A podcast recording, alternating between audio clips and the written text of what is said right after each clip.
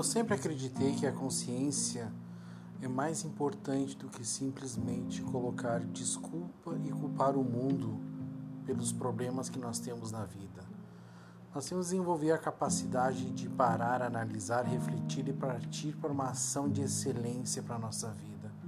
Somos seres inteligentes, somos seres capazes, somos seres que, quando a gente concentra na luz, a luz vem.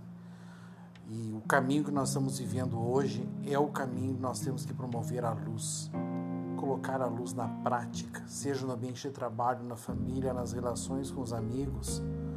Precisamos multiplicar e trazer a luz. E a luz significa fazer as coisas bem feitas, com amor, discernimento e promover a paz no mundo. Bem-vindo.